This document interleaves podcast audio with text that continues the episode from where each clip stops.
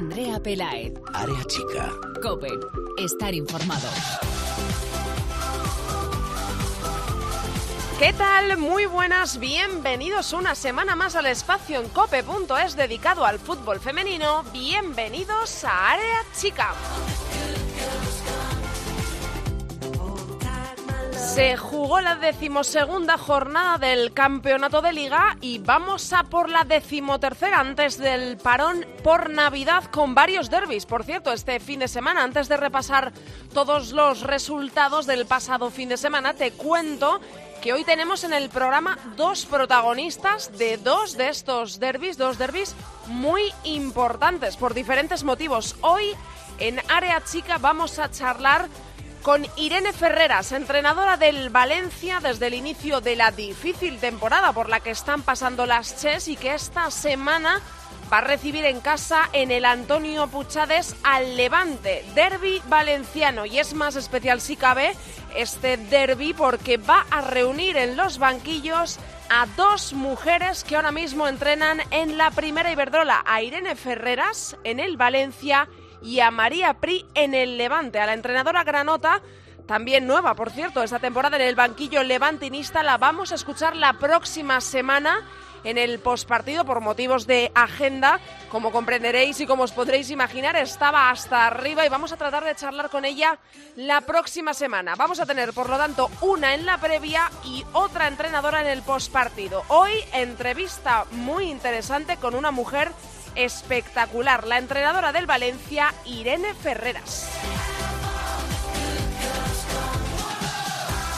Además, también vamos a viajar hasta otro punto de España y vamos a mantener una conversación con otra protagonista de otro derby. Esta vez es un derby catalán. Este fin de semana se juega el español Barça. Es crucial para las Pericas este encuentro porque llegan sin haber ganado ni un solo partido y con tan solo dos puntos en su casillero. Por cierto, es noticia de última hora, se habla ya, aunque no es oficial, estamos pendientes de ello, de una posible destitución de Salvador Jaspe en el español, según confirman los compañeros de futbolistas. No es oficial, repito, pero Salvador Jaspe habría sido ya destituido del español. El relevo, por lo que comentan fuentes cercanas al club, sería Jordi Ferrón, ex del Seguil. Con todas estas novedades sobre la mesa en área chica vamos a viajar hasta el vestuario Perico que lo está pasando realmente mal, escolista y ya cada vez más lejos del descenso, más lejos de la salvación. Nos vamos a ir hasta Barcelona y vamos a entrevistar a la jugadora del español, Eli del Estal.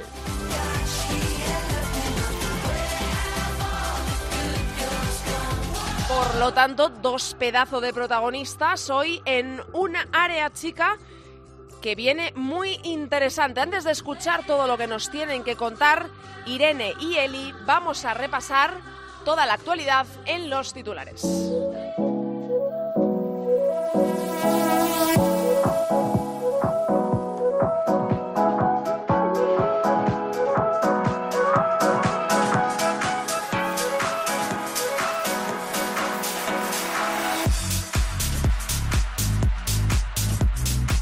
Son los resultados de la decimosegunda jornada de la primera Iberdrola. Logroño 1, Valencia 0. El Valencia sigue sin carburar. Cuarta derrota consecutiva de las Ches. El gol de la victoria del Logroño para volver a sumar tres puntos, que por cierto no sumaba desde el 27 de octubre, lo marcó en propia puerta Violeta Caligaris. Sporting de Huelva 0, Real Sociedad 2, Naikari y Patri Ojeda. Naikari volvía a marcar después de su lesión y su larga ausencia. Y Patri Ojeda en propia puerta fueron las autoras de los goles de la victoria Churi Urdín, muy necesaria porque la Real venía de cosechar un empate y una derrota en los dos últimos encuentros. Para el Sporting de Huelva supone un frenazo en la suma de puntos porque venía de sumar siete en los últimos tres partidos. Rayo 3, Granadilla Tenerife 1. Hat-trick de Oriana Altuve para el Rayo, tanto de Martín Prieto para la Unión Deportiva. El Rayo sigue sumando en la que se está convirtiendo en una gran temporada para las de Vallecas. Atlético de Madrid 2, Athletic de Bilbao 2, uno de los partidos de la jornada con más atractivo. Enfrentaba a dos grandes del fútbol femenino español y el Atleti de Pablo López volvió a tropezar. Es el segundo empate consecutivo y otros dos puntos que se marchan en la lucha por la liga ante el Fútbol Club Barcelona que se aleja en la clasificación. El Athletic sumó un punto muy importante en casa de un rival muy complicado. Los goles los hicieron Lacey Santos y Carmen Menayo para el Atleti, Lucía García y Laia Alessandri en propia puerta para el Athletic de Bilbao. Barça 3, Betis 0. No da tregua al Barcelona y con los goles de Alexia, Jenny y Mariona de penalti pone tierra de por medio. Con el Atlético de Madrid es más líder en solitario y el Betis con esta dura derrota sigue en puestos de descenso. Sevilla 1, Madrid Club de Fútbol Femenino 0. Importante victoria del Sevilla ante un rival directo para alejarse de los puestos de descenso. El Madrid Club de Fútbol Femenino se queda tres puntos sobre los eh, puestos de descenso. El gol lo marcó Raquel Pinel para el Sevilla. Tacón 2, Español 1. Se prolonga la pesadilla del español que sigue sin estrenarse en la victoria esta temporada y que tan solo suma dos puntos en lo que va de temporada. Se adelantaron las de Jaspe con gol de Elba Vergés, pero el Tacón remontó con goles de Aslani y Jacobson. Levante 1 de por 0. Era uno de los partidos de la jornada que más expectación levantaban porque eran cuarto contra tercero y ahora son tercero y cuarto. El Levante se llevó la victoria con gol de Alba Redondo y adelantó un puesto en la clasificación y el Depor protagonizó su tercera derrota de la temporada y es cuarto, tres puntos por encima del quinto y con los mismos puntos que el Levante, que es tercero. En la clasificación, líder en solitario y cada vez más destacado el Fútbol Club Barcelona con 31 puntos, 5 más que el Atleti, segundo con 26. Tercero es el Levante con 22, los mismos que el Depor. Cuarto, la quinta plaza la ocupa el Athletic de Bilbao en descenso, español colista a 8 puntos de la salvación y el Betis también ocupa el descenso con 7 puntos a 3 de la salvación que marcan Madrid y Sporting de Huelva. Por cierto, otra noticia que ha anunciado hoy otro de los clubes de la primera Iberdrola, el Athletic de Bilbao, ha anunciado que para la jornada 15 del campeonato que se va a jugar el 5 de enero abrirá de nuevo San Mamés. San Mamés vuelve a abrir sus puertas para el fútbol femenino. Será esta vez para el partido ante el Barcelona del 5 de enero a las 12 de la mañana.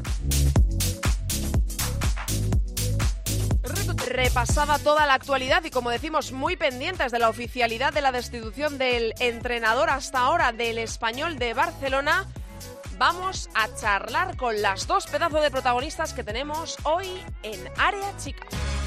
Andrea Pelae. Área Chica. Cope. Estar informado.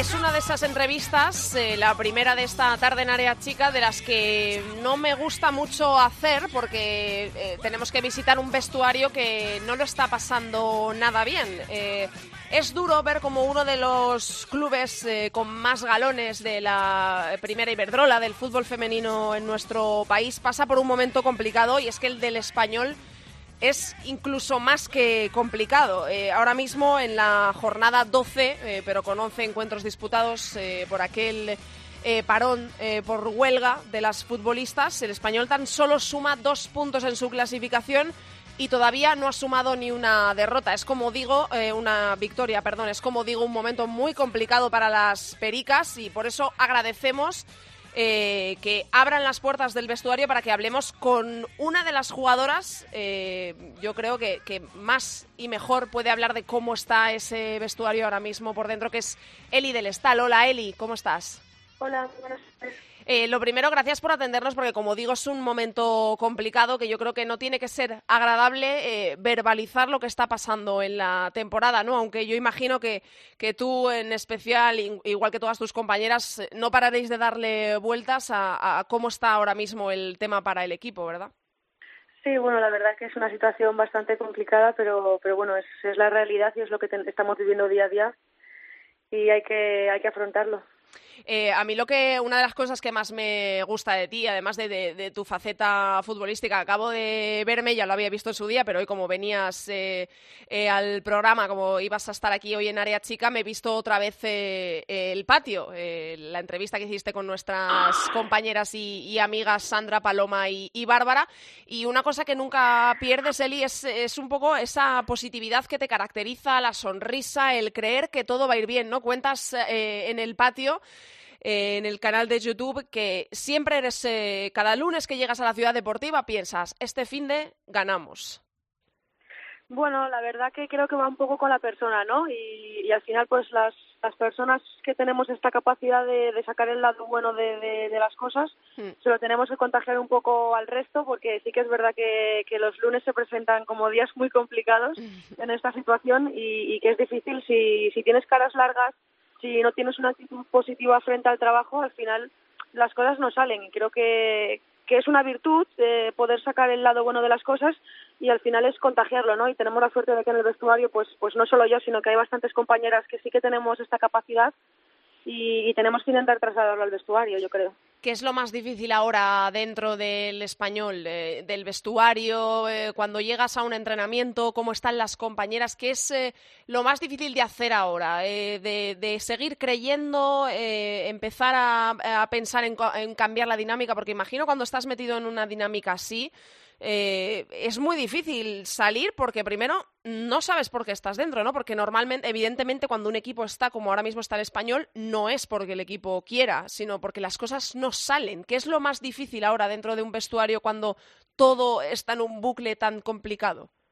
Pues te diría que, que lo más difícil es permanecer juntas, pero, pero creo que no, no se nos se nos da mal sacar el lado bueno de las cosas durante la semana, sino que creo que es cuando tenemos poco tiempo para reaccionar, eh, cuando, cuando más difícil se nos pone, ¿no? A lo mejor a otros equipos es diferente, pero yo creo que, que mi vestuario, en los momentos en los que no puede reaccionar, que es a lo mejor en el momento de partido, es cuando le cuesta, porque sí que se está viendo un español que reacciona, porque, porque si no, no meteríamos a lo mejor el primer gol, pero sí que cuando se nos pone una situación complicada, fácilmente nos venimos abajo y, y creo que eso es lo más difícil de cambiar en este equipo. Al menos es lo como yo lo veo, que, que sí que vamos durante toda la semana trabajando, cambiando el chip y afrontando el partido con ganas y, y, se ve que salimos con intensidad y incluso nos ponemos por delante, pero que con una facilidad asombrosa los equipos nos remontan el partido porque a la mínima que hacemos algo mal, mm, mm pues a lo mejor te vienen otra vez esos monstruos a la cabeza de, de todo va a salir mal, otra vez vamos a perder y no sé cómo podemos cambiar eso. Es que eh, supongo que es complicado eh, porque, pues eso, eh, hablas de remontadas, sin ir más lejos, este pasado fin de semana. marcáis, vais por delante, os vais al descanso incluso por delante. Parecía un partido más asequible porque el tacón tampoco termina de, carburar, de tirar para adelante y, os remonta, ¿no? Y supongo que esto será aún más complicado, ¿no? Rescatar algo positivo de un partido en el que encima te remontan será aún más complicado, ¿no? Para darle sentido a todo, Eli. Sí, bueno, a ver, lo cierto es que realmente es bastante complicado esta temporada sacar aspectos positivos de, los días de partido, sobre todo porque somos un equipo que, que no que no genera ocasiones, porque yo arriba pues lo vivo, y, que también mm, defensivamente hemos perdido a lo mejor eh, a ese español trabajador defensivamente que temporadas pasadas nos había salvado la temporada. Y creo que ahora mismo estamos ahí abajo no por no meter goles, sino porque estamos encargando una barbaridad de goles que temporadas pasadas pues, pues no nos ocurría. Hmm. Eh, Eli, en estas situaciones, yo sé que ahora igual eh, puedo ponerte en un compromiso, yo, eh, tú contesta hasta donde puedas o creas que puedes contestar, ¿vale? Porque, como sabrás, en las últimas horas, lo acabo de contar cuando hemos empezado el programa, se está hablando ya, aunque sin oficialidad, el club no ha hecho nada oficial, que Salvador podría haber sido ya destituido como vuestro entrenador, como entrenador del español femenino. es un poco la sensación de siempre, ¿no? Que siempre se señala cuando las cosas van mal eh, al entrenador o entrenadora. Eh, cuando no siempre van por ahí los tiros, ¿no? En las victorias siempre las jugadoras, por supuesto, y en las derrotas siempre el entrenador o, la entrenadora. Se habla ya incluso de una posible eh, destitución. Tú llevas trabajando un tiempo con el, con el míster. Em, ¿Qué puedes decir de, él? tú que te he escuchado decir en el patio, que me dices ahora a mí, que no se sabe, no, no, no entiende incluso una jugadora que está dentro del vestuario por qué se llega hasta ese punto. ¿Cómo ves eh, la labor del míster que podría, eh, como digo, eh, probablemente tú tengas la información, haber sido ya destituido como entrenador vuestro? Mm, bueno, lo único que te, que te puedo decir es que, que no tengo ni idea, que, que, no ha salido nada oficial y que sé mm. lo mismo que sabes tú ahora mismo, que, que no tenemos más información allá de la que, de la que ha salido y no, no es oficial, entonces Eso es. no te puedo decir nada. y respecto a los entrenadores, pues bueno, creo que al final pues son la cara visible de un equipo, ¿no? Pues al final tú hablas del Atlético de Madrid y del masculino, por ejemplo, y tienes el Cholo Simeone y en su estilo de juego. No sé, al final creo que son que son la cara visible y nuestra cara ahora mismo es que lo estamos haciendo muy mal. Los entrenadores están expuestos a eso, que al final cuando las cosas van mal son los primeros que es mucho más fácil quitar a una persona que cargarte a 23 o 24 jugadoras. No sé, creo que todos estamos haciendo las cosas mal, eso está claro, y, que bueno, pues al final, pues si se tiene que ir él, mm, será el primero en pagar el pato, pero no creo que sea el único, porque este equipo está claro que está haciendo las cosas muy mal y si no fuera así no estaríamos donde estamos. Somos las principales responsables las jugadoras y bueno, pues, pues las principales que lo vamos a sacar adelante, está claro. Mm, Eli, eh, también eh, si entras un poco más a, la gente que rodea el español de forma diaria, eh, periodistas, gente más cercana al club, hay como una nieblina por encima de todo esto que apunta un poco también a la dirección deportiva, ¿no? hay gente que no se explica por qué se va a ver tan, no llega nadie, la falta de, estilo propio que quizá en otras temporadas había caracterizado un poco más al, español, la falta de, de identidad, las lesiones que tampoco están sumando, pero un poco se apunta a la, dirección deportiva, a la mala planificación ¿no? de la temporada. Yo no sé si esto eh, se percibe desde dentro o creéis que puede que, que, todo forma parte de, un todo más general o, vosotras lo veis más eh, de esta parte que de la parte del entrenador.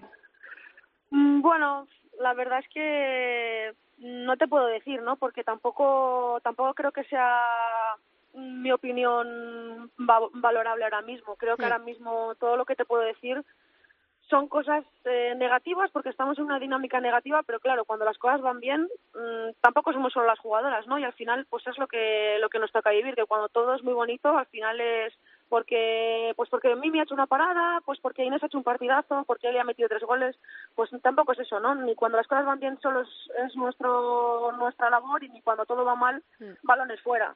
Es decir, creo que es una responsabilidad de todos porque al final estamos, estamos jugando en un deporte de equipo y todos tenemos que, sumar. Si, si es culpa de la directiva, si es culpa del entrenador, si es culpa nuestra, pues no, no te sé decir los porcentajes que nos pertoca cada uno. Pero mm. sí que te digo que, que si vamos a sacar esto adelante es Estados Unidos. Es, no te puedo decir más. Es la temporada más complicada en el español, desde que tú estás en el español, porque, por ejemplo, a las compañeras del patio eh, se pregunta lo mismo que un poco nos preguntamos todos, ¿no? Los que vemos el equipo, los que te escuchamos alguna vez en alguna entrevista o te leemos, que es como eh, les dices a, las compañeras que eh, sientes que ahora mismo estáis evidentemente en una mala dinámica, pero que esto lo has sentido casi cada temporada desde que estás en el español. Pero yo creo, Eli, que igual esta es la peor, ¿no? Sí, sin duda esta es la peor porque, porque es la situación más complicada. Yo nunca me he ido a mi casa en Navidades y no he ganado un partido, es decir, es, Eso es. es sin mm. duda la más, la más difícil y, se nota en la cara de las jugadoras, en cómo vivimos el día a día, en que, pues prácticamente medio equipo vivirá situaciones de, de, ansiedad en el día a día, de preocupación. Mm. Hace poco vi una entrevista de, de un jugador del Deportivo de La Coruña que yo me sentía súper identificada, que es que al final tu familia te llama preocupada, tus amigos te preguntan cada día, yo vengo a trabajar cada lunes y cada lunes es la misma pregunta, ¿cómo estás? con cara de preocupación y bueno, pues al final son situaciones que tenemos que vivir.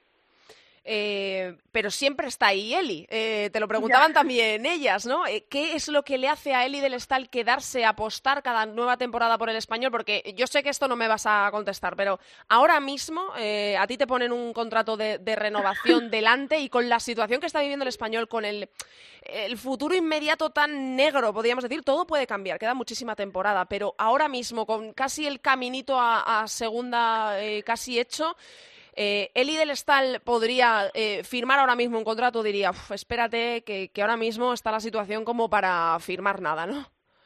No es que no sé qué decirte, ¿eh? porque es que te juro que mi corazón ahora mismo es muy azul, muy blanqueazul.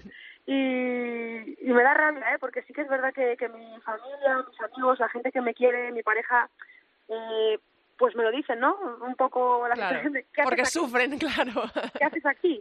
O, ¿por qué te vuelves a quedar? Y, muchas veces durante la temporada lo pienso, ¿no?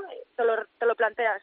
Pero luego de verdad que, que solo un perico sabe lo que es ser perico. Y, y la gente que sigue al español es muy fiel. Y, yo lo siento y lo valoro y me lo han sabido transmitir de tal manera que, que bueno, en el patio lo dije, he tenido cada temporada y, y, ojalá que fuera así porque significaría que estoy haciendo muy buen trabajo que he tenido buenas ofertas y es que nunca me he ido de aquí porque realmente me siento en casa y me siento y me siento muy querida. A lo mejor pues pues se valoran otras cosas en el club, pero yo de verdad que, que por la mayor parte de, los pericos me siento muy querida y, bueno, pues pues ese es el mayor motivo por el que estoy aquí.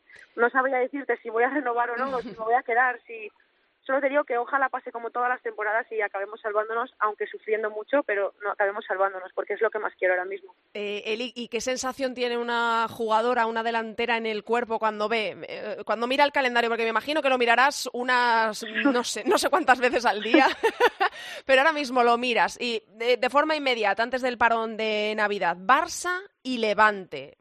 ¿Y, y qué piensa una jugadora del español ahora mismo con esos dos equipos a la vuelta de la esquina? No sé, yo es que te digo que o yo soy muy suicida o, soy muy optimista, no sé. Yo cada partido creo que lo puedo ganar y creo que mi equipo lo puede ganar. Oye, que mira que el, el, español iba a decir yo, el Rayo Vallecano ha frenado al Barça, ¿eh? correcto, correcto, no sé. Yo creo que, que este equipo es capaz de todo, ¿no? Que hemos visto a un español el año pasado cuando ganamos al Levante, que todo el mundo ya nos daba por perdidos, y, bueno, pues al final ahí empezamos a ganar y este equipo vive de dinámicas, yo siempre lo he dicho, que somos un vestuario que es capaz de todo. Entonces, mm, hace dos años empatamos al Barça también por mm. de Navidades. No sé, ojalá sea nuestro regalo de Navidad y empecemos a, a, a subir para arriba en la clasificación, porque yo te juro que cada día la misma, cada día espero vernos arriba, pero no sé, es complicado, es complicado.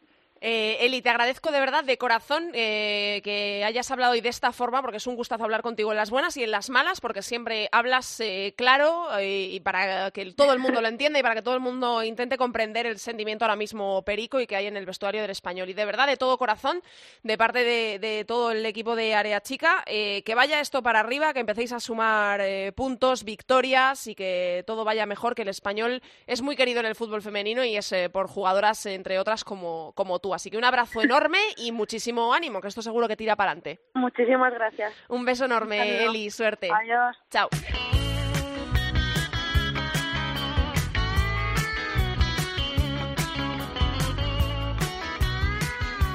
Andrea Pelae. Área chica. Cope. Estar informado.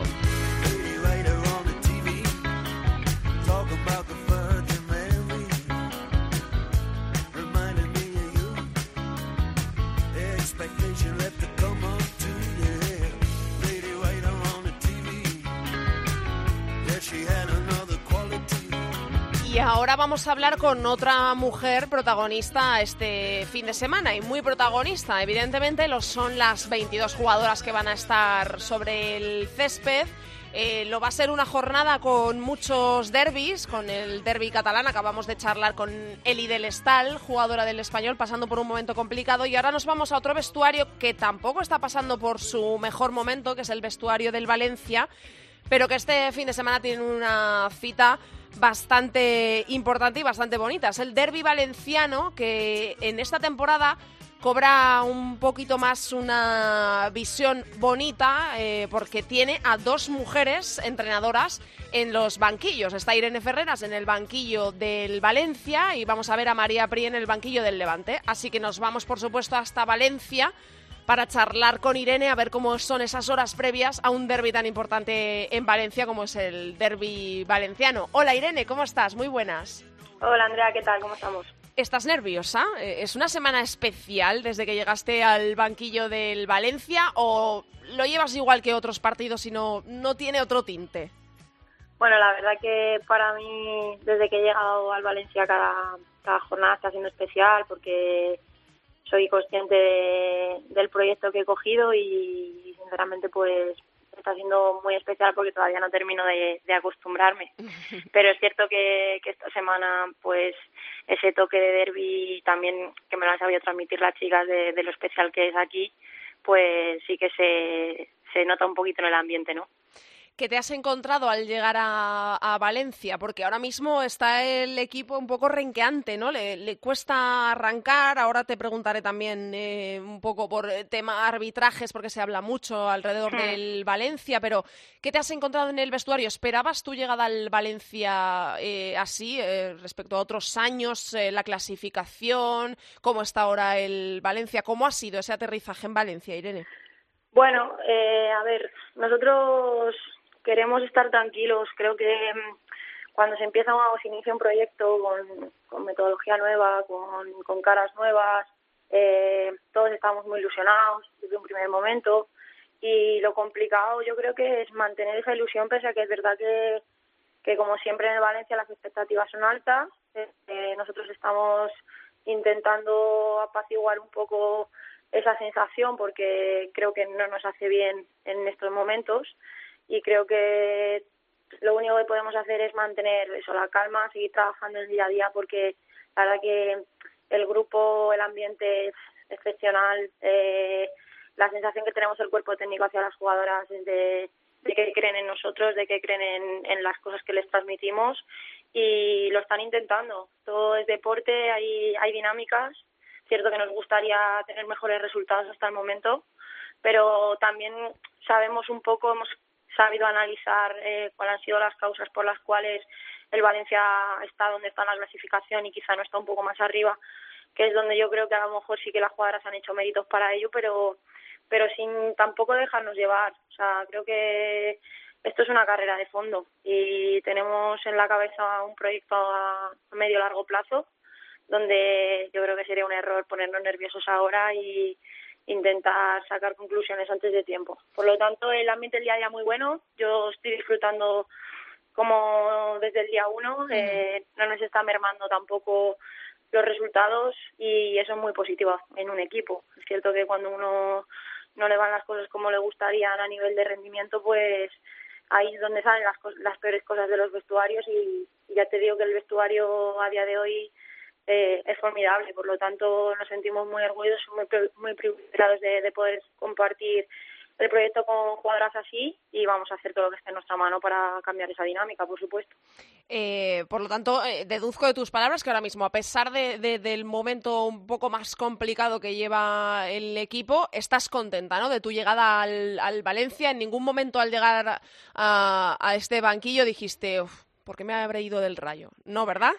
No, claro que no. Yo creo que uno en la vida tiene que tomar decisiones. Eh, lo, lo consideré en su momento como, como un paso hacia, hacia mi crecimiento como profesional. Creo que, que podía aportar aquí, sigo creyendo que puedo aportar, así lo siento diariamente.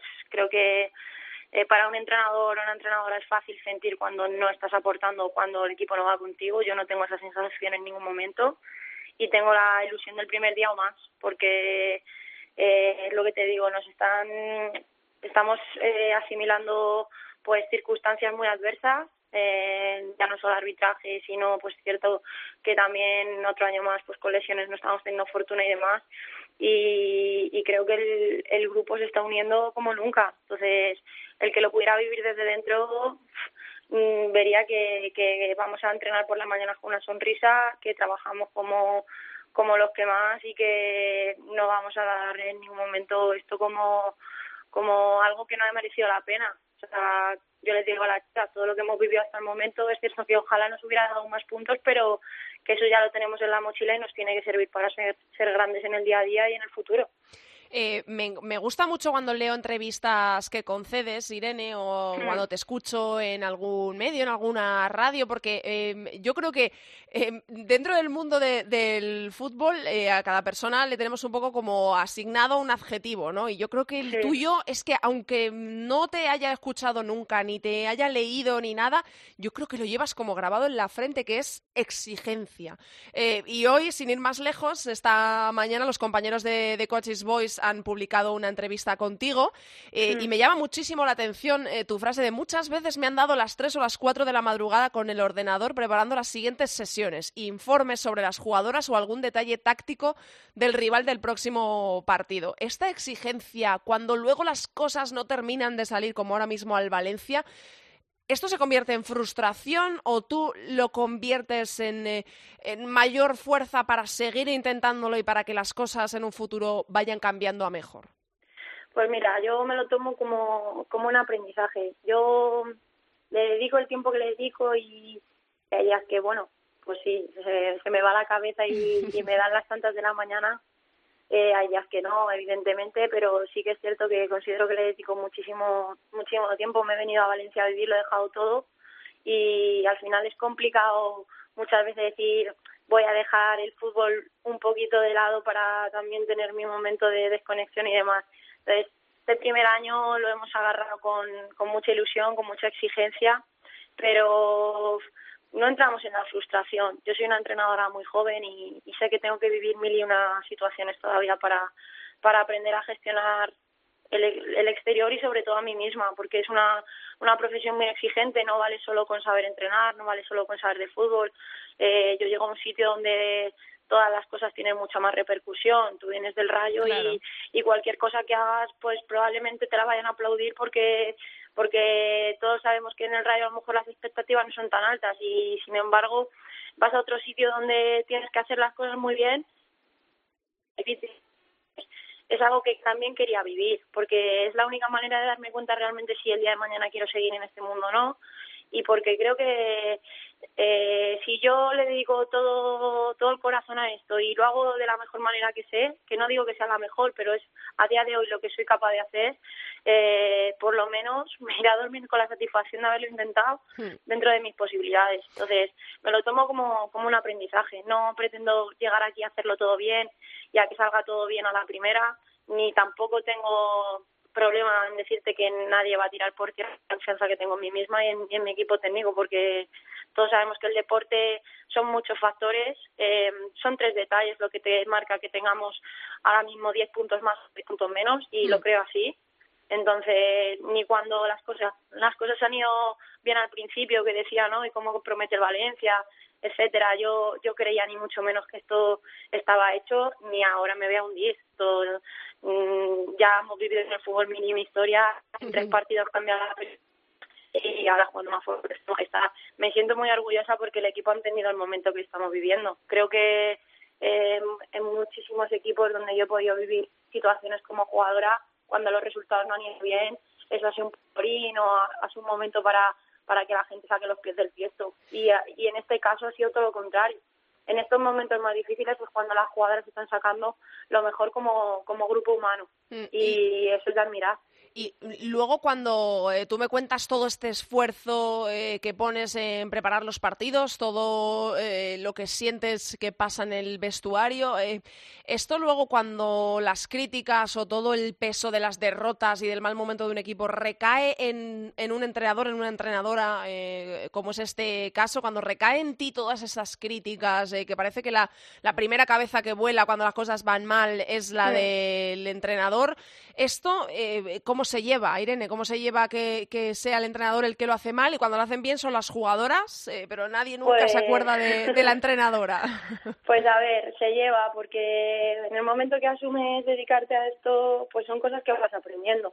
Eh, yo recuerdo cuando empezaba eh, hace cuando tuve que dejar el fútbol hace cinco años y me pasaban cosas que ahora mismo pues gestionaría de cualquier manera o no les darían importancia y en su momento pues yo hacía un mundo de ello. Entonces mmm, vas asumiendo que esto es así, que eres tú pues la cabeza visible, que, las críticas van a recaer sobre ti. No, no tengo problema realmente, siendo que, que el derecho a opinar está ahí.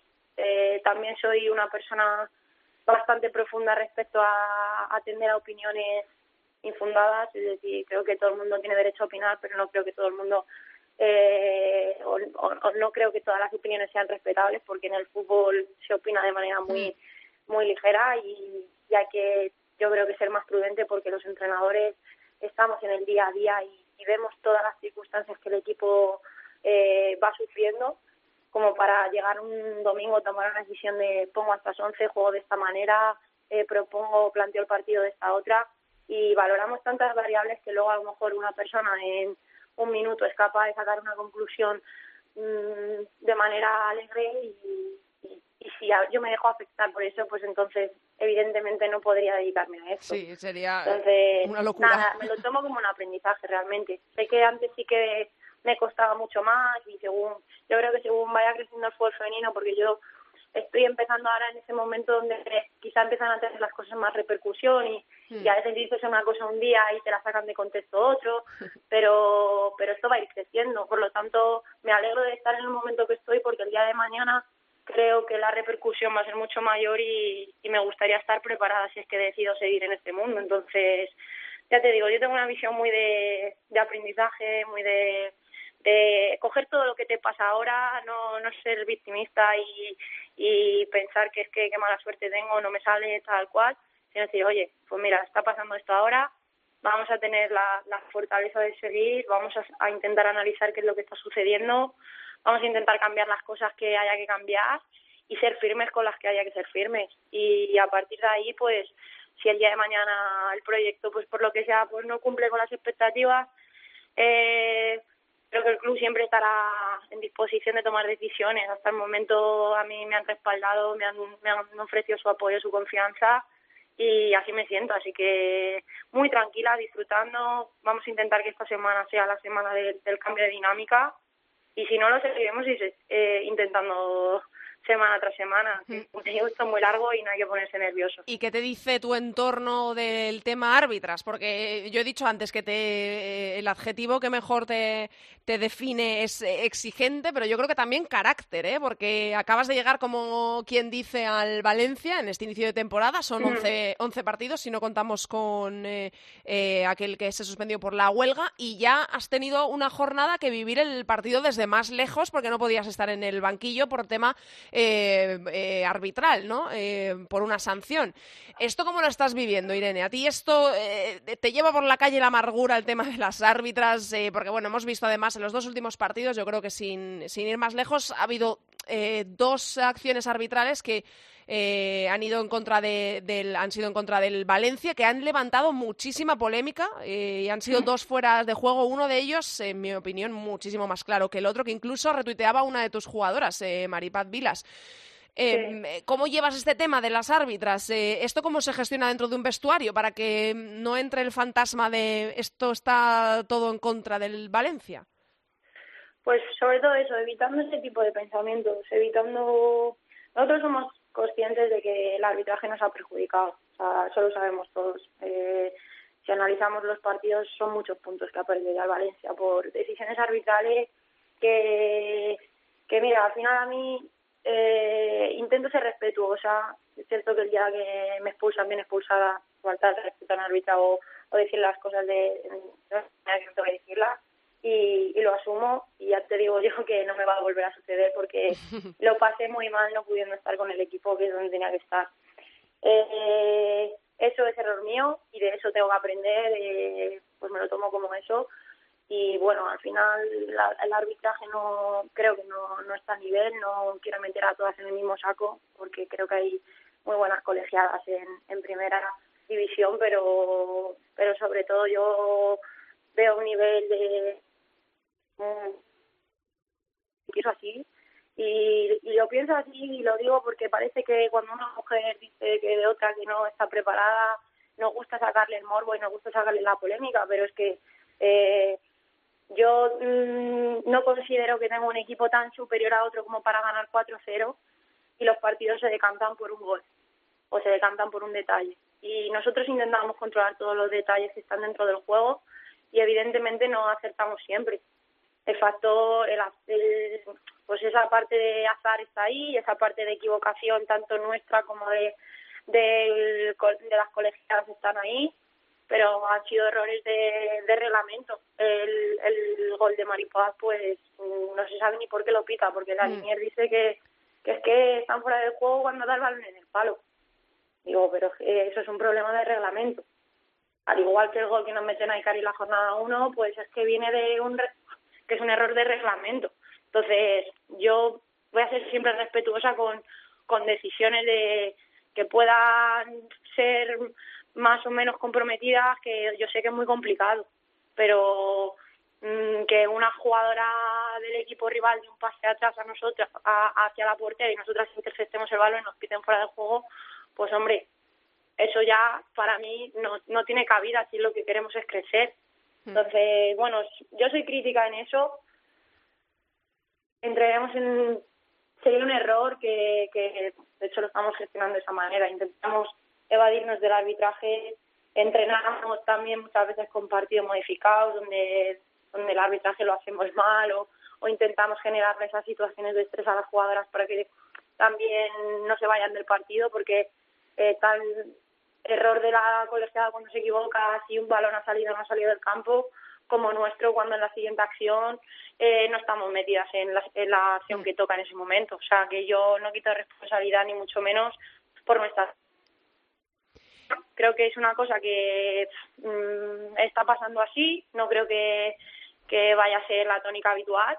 Es cierto pues que se han dado compartidos con, con cierta polémica y que poco a poco pues eso tenga menos protagonismo y el protagonismo lo tenga el fútbol que pongamos pero vamos que siempre lo, yo lo, lo digo sinceramente no no lo digo ni para polemizar ni para nada sino porque yo yo quiero al fútbol femenino, juego toda la vida y, y creo que tenemos que crecer en todo y, y de verdad que valoro a muchísimas colegiadas que, que hacen muy muy bien su trabajo.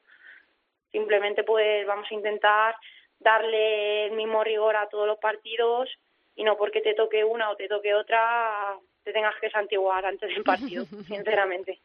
Eh, y ahora, en esta jornada, llega un partido muy especial que imagino que desde que has llegado a Valencia te lo han hecho saber y yo creo que mm. también es especial en tema de banquillos, ¿no? Porque en el banquillo de enfrente va a estar también un, eh, un eh, referente que es María Pri, también nueva en el banquillo del Levante este año, también al principio quizá un poco con más críticas que halagos en su trabajo a su llegada a Valencia, pero ahora eh, pues bastante mejor que el Valencia, eh, por lo menos en la imagen mostrada en los últimos partidos, ¿no? Eh, esto, tú ahora cuando preparas un partido ante el Levante, ¿Cuánto peso tiene la influencia de María Pri en el partido que tú, que tú preparas? Quiero decir, em, es una entrenadora que todos sabemos eh, cómo le gusta jugar, quizá otros puedes pensar, puede cambiar más el sistema, puede cambiarlo menos, pero yo creo que María Pris siempre se ha mostrado en el Betis en su anterior etapa, ahora en el Levante, cómo juegan sus equipos,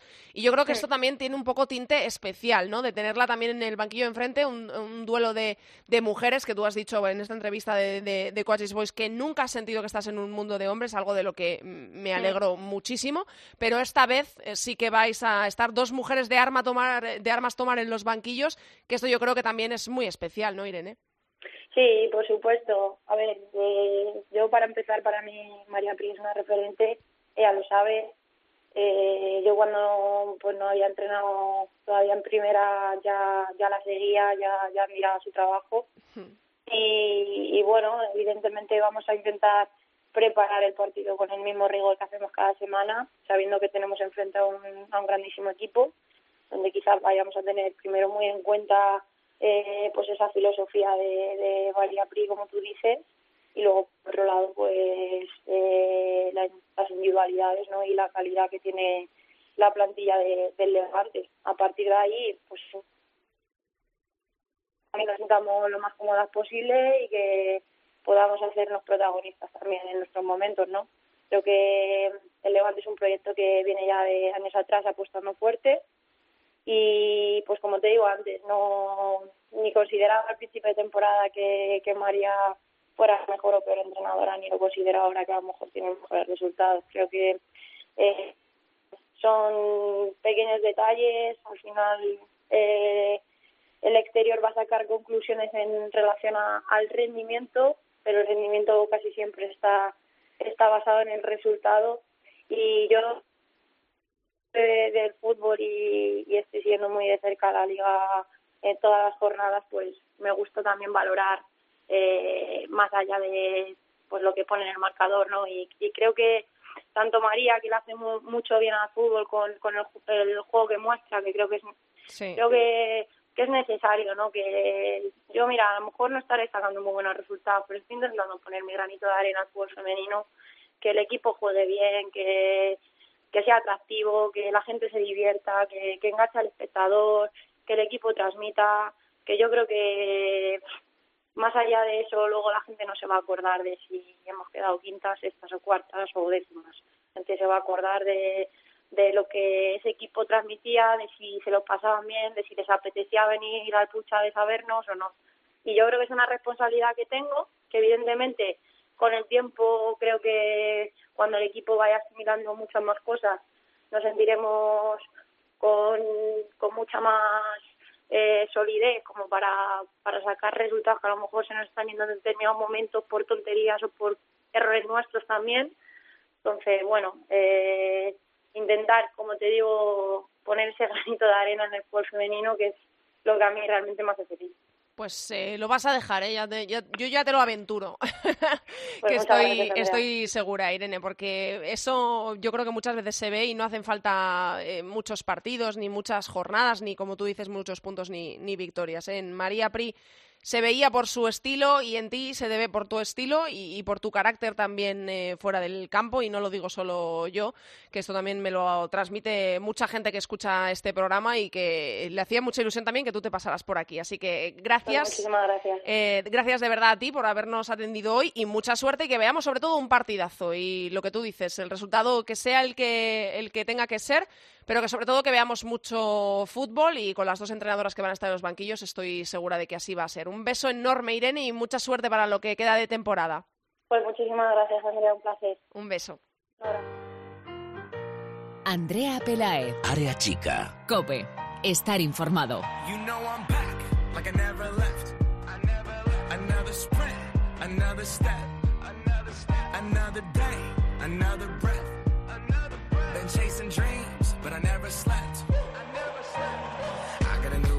Y como siempre, la última parte de Área Chica va dirigida y dedicada al fútbol internacional y como siempre con Borja Rodríguez. Hola Borja.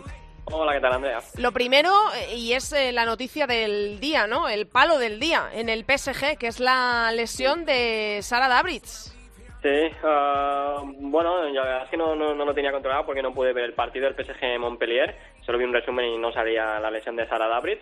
Hmm. Y bueno, pues sí que es un palo, ¿no? Porque, bueno, yo creo que son unas jugadoras con, con mayor talento, mm, sobre todo de cara tanto a ella como al PSG, ¿no? Porque fue el fichaje estelar del, del PSG el verano y ella pues era la primera vez que salía de, de Alemania. Mm, ella estuvo pues en el Friburgo, en la Selva Negra y luego se fue a casa, ¿no? A Baviera, al Bayern y bueno, pues quería salir, quería probarse, quería pues dar el siguiente paso en su carrera y el PSG quería también eh, por fin pues eh, tener digamos un poquito más de calidad, tener una superestrella y bueno, pues al final pues es una mala es una pues una mala noticia y, bueno, es una lesión que se ha lesionado la rodilla, aunque por lo que he leído creo que no es una ruptura, sino que es una lesión, no, no la han dejado no, Eso es, no, no, no entran en si eso No entran en detalles, bueno, esperemos que sea lo menos posible porque es como tú dices, una jugadora que había llegado al PSG dando un paso más en su carrera y una jugadora a la que yo creo que la gente que ve el PSG evidentemente le gusta verla jugar, así que esperemos que la selección alemana y realmente cualquier cualquier aficionado al fútbol femenino, ¿no? Es una, esas jugadoras pues digamos un poco como Hansen o algo así, ¿no? Extrema media punta con mucha calidad que realmente pues le alegra a la gente ver los partidos, pues merece la pena ver los partidos muchas veces porque está ese tipo de jugadoras y pues eso, pues es una pena para tanto para el PSG, para aficionados, pero sobre todo para ella, evidentemente. Em, en el repaso de esta semana, eh, yo quiero eh, destacar así, en, por regla general, un poco de forma general, eh, pusiste tú un, tuit haciendo un resumen de todo esto.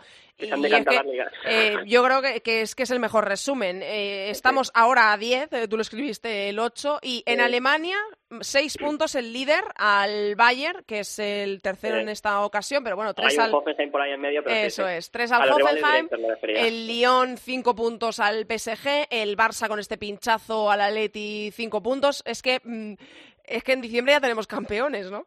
Mira, yo diría que de, de esas, incluso la Bundesliga sería la que menos está, porque sí que es verdad que al Wolfsburgo los palones invernales les suelen sentar fatal, y sobre todo porque mm, puede ser que el Wolfsburgo prácticamente tiene hecho el estar en semifinales de la Champions, el Bayern pues yo creo que va a quedar eliminado contra el Olympique de Lyon, algo sorpresa, entonces sí que es verdad que es posible que, el Wolfsburgo se deje algún punto pues porque eh, tenga algún problema de lesiones y no pueda rotar o porque se centre más en la Champions, incluso porque, lo hemos dicho, el mismo plan invernal al Wolfsburgo siempre le sienta muy mal. Y sobre todo porque también está el Hoffenheim, que realmente pues no contamos con ellos, pero yo creo que tienen más puntos que cual, faltan como nueve jornadas o diez, si no me equivoco, y ya tienen más puntos que en, eh, que en cualquier temporada. Y, no, y solamente han perdido contra el Wolfsburgo. Y tienen que ir, las Lobas tienen que ir ahí a Sinsheim a jugar y también tienen que ir a Múnich. Pues es posible, ¿no? Que puedan dejarse algún puntos, aunque parece realmente complicado. En cambio, las otras ligas, pues bueno, la primera Iberdrola, pues más o menos que es la que la que resumimos y, en este programa y, mucho, y casi siempre estamos tenemos más a mano, pues parece imposible ¿no? que, el Fútbol Club Barcelona o este Fútbol Club Barcelona en concreto se deje cinco puntos, ¿no? Hmm. Y, y el Lyon, bueno, pues, uh, ¿qué vamos a decir? A lo suyo. sí, a ver, es decir, lo decía yo también, eh, lo dije el sábado cuando empató el, el PSG con el Montpellier, el problema de, del PSG ya no ya no es que no gane las ligas, porque al final mm, tampoco puedes exigir al PSG que gane las ligas estando el, el Lyon. Sí, claro, claro pero no puedes perderla antes. Es decir, al menos que se Claro, al menos que haya un poco de, rivalidad y de cosilla, ¿no? Que se decidan los duelos directos, porque uh, en los últimos años siempre se han dejado puntos contra equipos que los que no deberían y al final esto ha provocado que, que no haya competición, porque luego en los duelos directos es verdad que algunas veces el Lyon les pasa por encima, pero hay otros partidos en los que el PSG se queda muy cerca o da la sensación de que realmente pueden competir, ¿no? Y yo creo que es eso, que, que quizás uno, uno entiende la, tiene la, sensación de que el PSG no se tiene que dejar puntos contra el Guingamp y con el Montpellier en casa tiene que ganarla. Eh, luego está eh, la Premier, que es eh, la más apretada de todas las ligas. sí, porque está el Arsenal como líder con 24 puntos, tiene dos más que el Chelsea y tres más que el City con 21. y el Chelsea y el City se enfrentaron, ¿no? Este fin de semana. Sí, lo pude ver así un poco por encima. Bueno, mm, yo creo que eh, fue un partido. La verdad es que estos partidos en Inglaterra, eh, entre los grandes, no suelen ser muy buenos. Suelen ser más bien de tensos, mm, con muchas faltas, muy agresivas. Y bueno, yo creo que el Manchester City, pues, lo he dicho siempre, le falta plantilla. Es decir, eh, para estos partidos contra el Arsenal, contra el Chelsea, yo creo que le, que sí, falta. Siempre, siempre lo, lo, mencionas. Me, me llama la atención siempre que el eh, destacado del City sea eso, ¿no? Que siempre les falta, un poco. Algo. Mm. Sí, bueno, hay un, hay un problema, yo creo que, y es que. Eh, bueno, pues eh, tienen que aumentar el presupuesto. Hay un, hay un problema en Inglaterra que es que tú no te puedes gastar, uh, solo te puedes gastar el 40% de, del presupuesto, digamos, o de eh, lo que los ingresos que tienes, ¿no? Y entonces eso hace que muchos equipos ingleses no puedan permitirse ciertas jugadoras, aunque el Chelsea parece que es otra cosa. Pero, pero bueno, al final esto hace que en Champions League pues sean, no sean tan competitivos como los equipos de otras ligas, pero bueno, entre ellos son, son, son buenos, ¿no? Y es bueno para la liga que, haya un poquito más de igualdad. Bueno, yo creo que es esto, ¿no? Que el Chelsea tiene un poquito más, ahora les va a llegar Sanker eh, y también lo decía a principio de temporada, ¿no? Que tanto los dos equipos de Londres, Chelsea y Arsenal, eran más favoritos que, que el Manchester City a meterse en Champions y, yo creo que, tiene la pinta que, va a ser así, ¿no? Pero aún así tenemos una carrera a tres por el título que es muy importante. También puede ser que Manchester United y Everton pues le quiten puntos a algunos equipos, con lo que realmente la liga inglesa es, digamos, la, que más diversión nos trae, ¿no? Podemos ver todos los partidos, ahora va a venir Sanker, está Miedema, está Ellen White, todos, todos los equipos más o menos tienen alguna jugadora interesante. Así que bueno, yo creo que, para el eh, aficionado seguir el fútbol inglés, que encima los nombres de los equipos suenan muy bien, pues realmente es un, Sí, sí, es que, es que mira, miras a la Bundesliga y ves ahí 4-0 del Wolfsburgo, miras a la Liga Francesa y ves el 6-0 del Lyon. es, es, tremendo, sí, o sea que yo creo que todo el mundo que quiere ahora mismo ver, eh, evidentemente, bueno, si ves un partido del Lyon o de Wolfsburgo, eso es canela en rama. El problema realmente es porque, a ver, pues pasa lo mismo aquí con el Barcelona, el problema es que hay mucha diferencia o hay disparidad entre los a ver, es que estamos hablando que Wolfsburgo y Lyon en cualquier liga, o el Barcelona también en cualquier liga, eh, si los cambias de liga, todos harían lo mismo, es decir, ganarían igual. Es que son equipos que están, digamos, fuera de concurso, son... Sí, e-, equipos que están hechos para, para ganar la Champions, una y otra vez, una y otra vez, El Barça pues irá, digamos, el Lyon no, no lo esconde, vamos a por todo. El Wolfsburgo últimamente ya no lo esconde, vamos a por todo. Y el Barça creo que tampoco lo esconde. O bueno, sí, el Lyon y el Wolfsburgo son mejores, pero vamos, ellos también por presupuesto que tienen es lo mismo. Entonces no podemos comparar ¿no? lo que son estos tres equipos con lo que son las, la realidad de cada liga, ¿no? Pero sí que es verdad que en Inglaterra, pues por esas limitaciones, por esta profesionalidad, pues te permite que hayan partidos, algunos Luego, claro, luego te dice uno, ya, pero es que mi Edema le metió seis goles y cuatro asistencias a no sé qué equipo. Bueno, también pero que digamos hay más partidos igualados, ¿no? Mm. Uno puede decir que quizás hay menos talento porque estos equipos, tres equipos que hemos mencionado son mejores, pero bueno, yo creo que la liga inglesa, sobre todo por el mero hecho de que te puedes ver todos los partidos, tienes estadísticas, tienes de todo, eso ya mola. yo creo que merece la pena. y la última pregunta que te quería hacer yo hoy, eh, sé que queda viejo porque la pasada semana no pudimos eh, tener programa, pero te quería preguntar, por supuesto, por el Balón de Oro que se le dio a, a Megan Rapino y yo quiero escuchar eh, tu, tu opinión porque para mí, evidentemente, eres referente en esto del fútbol femenino internacional y ha habido muchas eh, quejas, muchas opiniones varias. Yo quiero saber si tú coincides con la mayoría o, no. Mucha gente eh, coincide en que a Megan Rapinoe se le ha dado este balón de oro porque ha sido la jugadora más mediática desde, desde el Mundial, evidentemente, campeona del mundo, por supuesto, y tiene gran peso el, el Mundial, entiendo, pero eh, allí los goles de suyos en el mundial eran de penalti. Eh, bueno, hay mucha controversia, ¿no? De, que... entiendo, entiendo las posturas, ¿no? Entiendo que mucha gente, pues, mira, yo soy de los que piensa que, que por ejemplo, que es mejor valorar todo el año. Digamos, eh, también el fútbol de clubes. Y ahí en, realidad, en la realidad, la realidad, y nadie lo puede discutir, es que Rapino, sí, es verdad, ha sido semifinalista de, finalista, perdón, su campeona y finalista de, la Liga estadounidense, pero es que su relevancia en, en el equipo de Seattle, en Reim, ha sido nula porque prácticamente ha jugado seis partidos y ni siquiera ha metido ni ha dado ninguna asistencia y en las semifinales pues es que no, no, apareció en la final. Entonces pues por ahí no puede, ¿no? Pero hay otra gente que dice, bueno, pues es que también es importante aparecer en los grandes momentos y aunque fuera de penalti, la realidad es que Rapino apareció. Que puede ser que no fuera la mejor jugadora de, Estados Unidos, pues yo creo que ahí pues le compro pues mucha gente que la Bell o Juliet fueron mejores. eso es.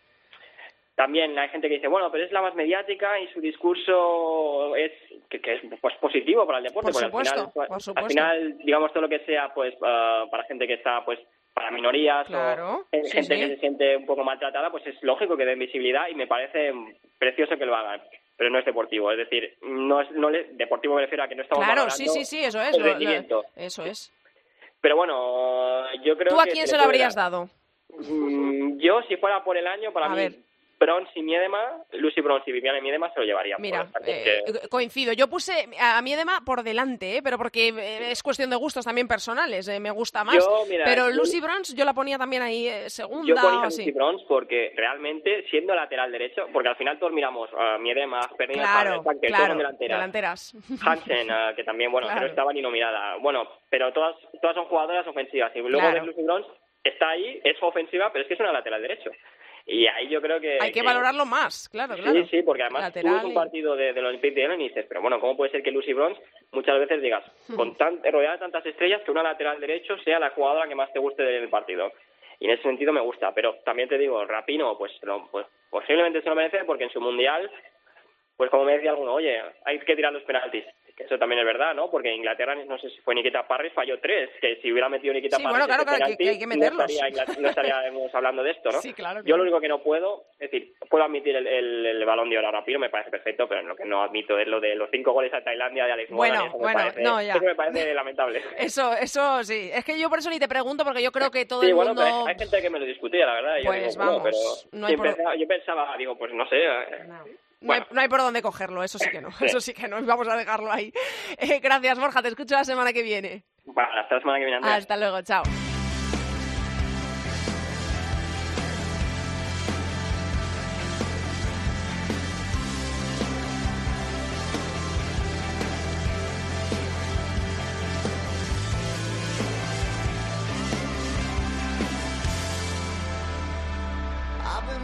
Hasta aquí ha llegado el programa número 109 de Área Chica. Hasta aquí toda la actualidad del fútbol femenino. Os recordamos que nos podéis encontrar en Twitter como arroba Área Chica Cope y en facebook.com barra Área Chica Cope. Este fin de semana tenemos la jornada número 13 del campeonato de liga, que toquen madera los supersticiosos, jornada número 13, pero partido 12. Recuerdo que no se jugó uno por la huelga.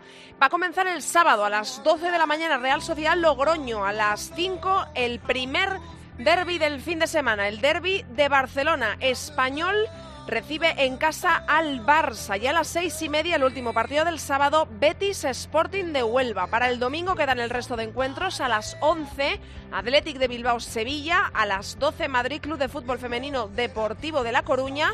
También a las 12, Rayo Vallecano Tacón, otro de los derbis.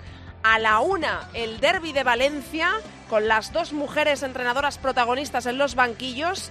En el Valencia, Irene Ferreras recibe a la una en casa al Levante de María Pri. Cerrará la jornada a las seis y media el Granadilla Tenerife Atlético de Madrid. Nosotros os esperamos aquí la semana que viene en cope.es. Como siempre, no faltéis que pasamos lista mucho fútbol femenino para todos. Adiós. Andrea Pelaez. Área chica. Cope. Estar informado.